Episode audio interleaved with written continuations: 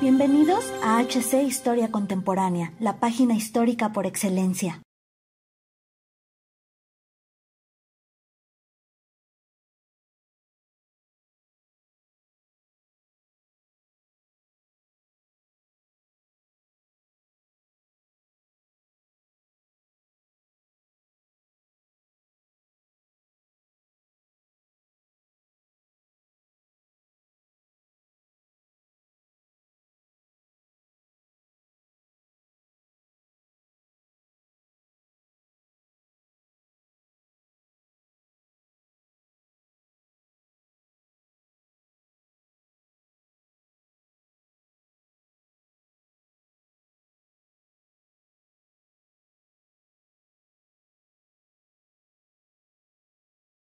La Primera Guerra Mundial ha sido un enfrentamiento de experimentos, creaciones, descubrimientos y graves pérdidas, pero uno de los mayores aportes de este conflicto fue el surgimiento y establecimiento del tanque como vehículo de combate para el frente de batalla. Y tras distintas pruebas, Francia encontró en el Renault FT el vehículo que servía para este propósito. Bienvenidos historiadores a una nueva entrega de Máquinas de Guerra. En esta ocasión hablaremos de uno de los primeros tanques con el concepto de torreta movible. Pero antes les pedimos que nos apoyen en Patreon visitando el enlace que está en la descripción y apoyarnos como ustedes ya saben. Y sin mayor preámbulo, entremos al vehículo del día de hoy. Como mencionamos en el video del Schneider, el desarrollo de los tanques en Francia fue complicado, ya que se creía que entre más grande mejor, y esto vino a cambiar con la concepción del EFT.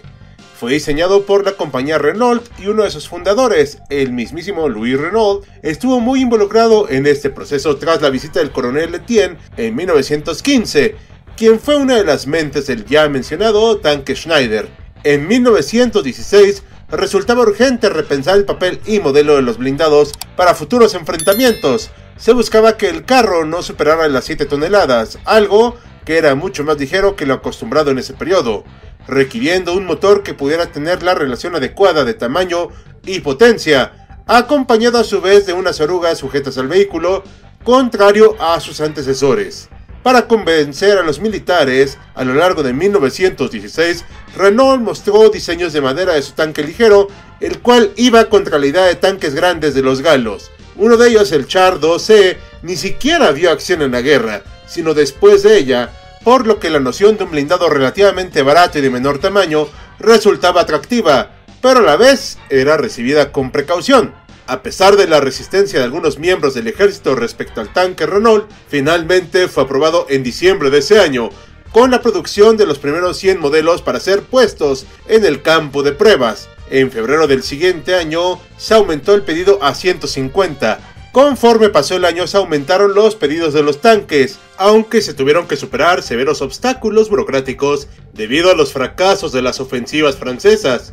No obstante, con la entrada del mariscal Petón, se le dio prioridad al uso del tanque en el campo de batalla, aunque no necesariamente se veía como el vehículo decisivo para el combate. La producción inició formalmente en 1917 y se le conoció como FT. El origen del nombre tiene que ver con la clasificación del producto que le puso Renault, como a sus otros vehículos que construía. Oficialmente se le conoció como el Char de Guerre Renault FT Model 1917, el cual es comúnmente abreviado a FT17. El blindaje del tanque se estableció en las partes más resistentes en 22 milímetros, pero las más delgadas de solo 8. Su peso alcanzaba las 7 toneladas, aunque podía pesar un poco menos sin sus municiones. En cuanto a las medidas, su longitud era de 5 metros, 1.74 de ancho y 2.14 de alto. Solo llevaba dos tripulantes, el comandante y el conductor. Su motor fue el rol de 4 cilindros e ignición de magneto, con 39 caballos de fuerza. Su capacidad de combustible era de 95 litros, permitiéndole una autonomía de 60 kilómetros a una velocidad máxima de 7 kilómetros por hora. El diseño Tenía una cola para facilitar el cruce de trincheras con una torreta que podía rotar y que sufrió varias modificaciones a lo largo de su diseño y producción. En abril de ese año se le puso un cañón de 37 mm Putó, así como una ametralladora Hotchkiss de 8 mm. Su producción se distribuyó entre Renault y otras compañías pues el pedido inicial era de 3.530 tanques de los distintos modelos que se presentaron, pues abarcaban algunos con un cañón solamente, ametralladoras o radio. Pero a su vez hubo copias, si bien el Fiat 3000 se parece mucho al FT, tiene algunas diferencias en el motor y blindaje y no fue usado por los italianos en la Primera Guerra. En cambio, el tanque M1917 se convirtió en el primer tanque producido masivamente para el ejército de Estados Unidos, con el objetivo de proveer de un blindado para la guerra. También existió una versión copiada por parte de la Unión Soviética nombrada el Renault ruso, el cual fue el primer tanque soviético. Entre sus múltiples usuarios contamos evidentemente a Francia, Estados Unidos, Polonia, Lituania, Turquía, Yugoslavia, entre otros.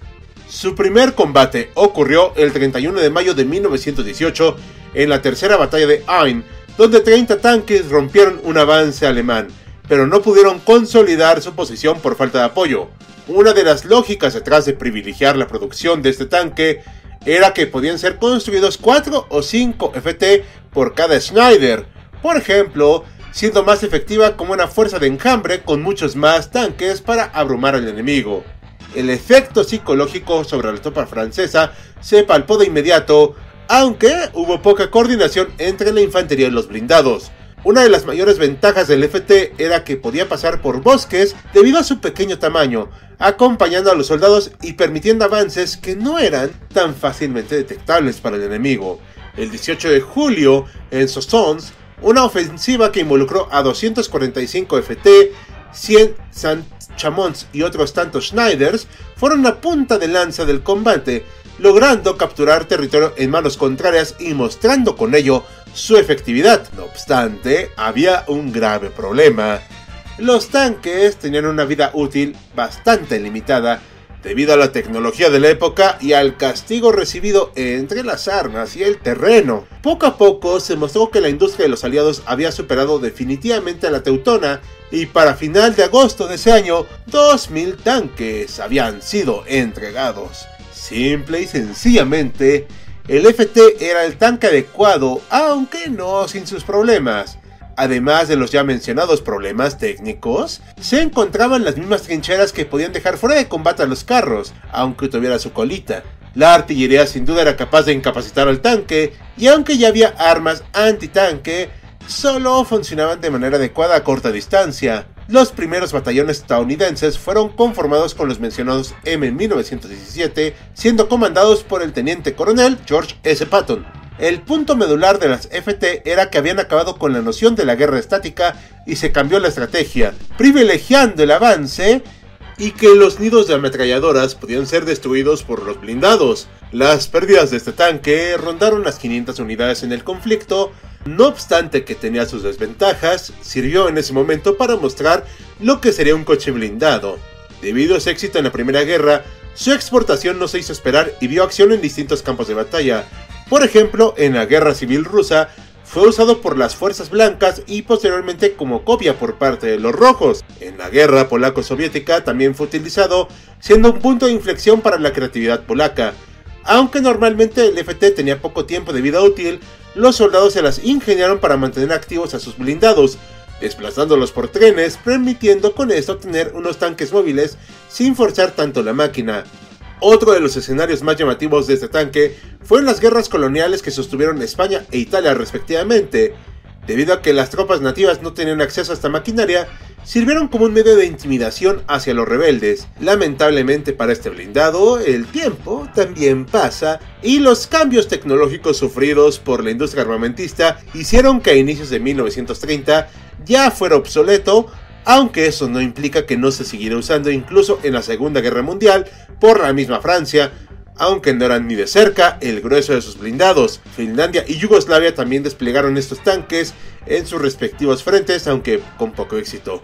La Francia de Vichy usó algunos FT contra los aliados durante la Operación Antorcha, pero fueron totalmente sobrepasados por los Sherman estadounidenses. No podemos negar el aporte del FT a la industria de los tanques, pues su modelo fue tan exitoso que se copió en varios países y se diseñaron los modelos siguientes con el precepto establecido por el Renault, aunque claro, con mejoras e ideas distintas, pero siguiendo el patrón de este pequeño tanque, aunque por sí solo no ganó la Gran Guerra.